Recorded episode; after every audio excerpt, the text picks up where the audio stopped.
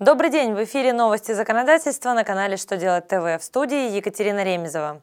Сегодня в программе вы узнаете, какие суммы страховых взносов могут уменьшать спецрежимные налоги предпринимателей, как оформить дополнительные выходные по уходу за ребенком-инвалидом, в чем может быть ограничен гражданин за невыплату долгов.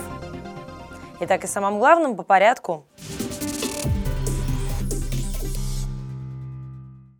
Как известно, индивидуальные предприниматели, которые применяют ЕНВД или упрощенную систему налогообложения с объектом доходы и не производят выплат физическим лицам, могут уменьшить исчисленный налог на фиксированный размер страховых взносов, уплаченных за самих себя – Минфин разъяснил, что с его точки зрения взносы, уплачиваемые в ПФР в размере 1% от суммы дохода, превышающей 300 тысяч рублей, тоже включаются в сумму фиксированных страховых взносов.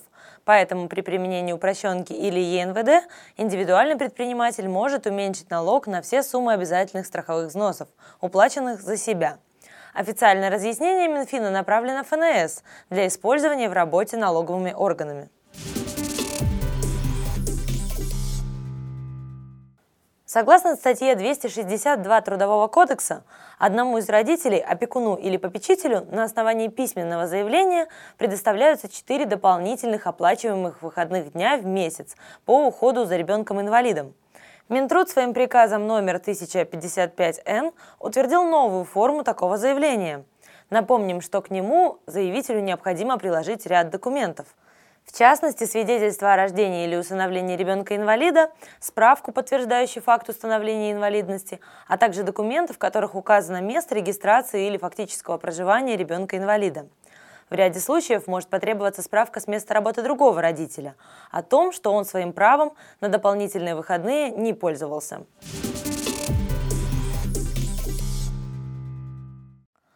Госдума одобрила в первом чтении законопроект, в соответствии с которым судебные приставы могут временно лишить гражданина или индивидуального предпринимателя водительских прав.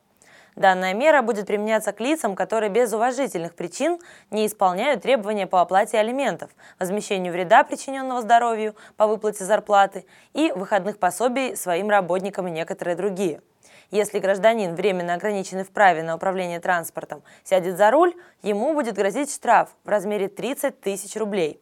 Кроме того, он может быть подвергнут административному аресту на 15 суток или наказан исправительными работами на срок до 200 часов. В законопроекте также указаны категории должников, которым указанная мера применяться не будет.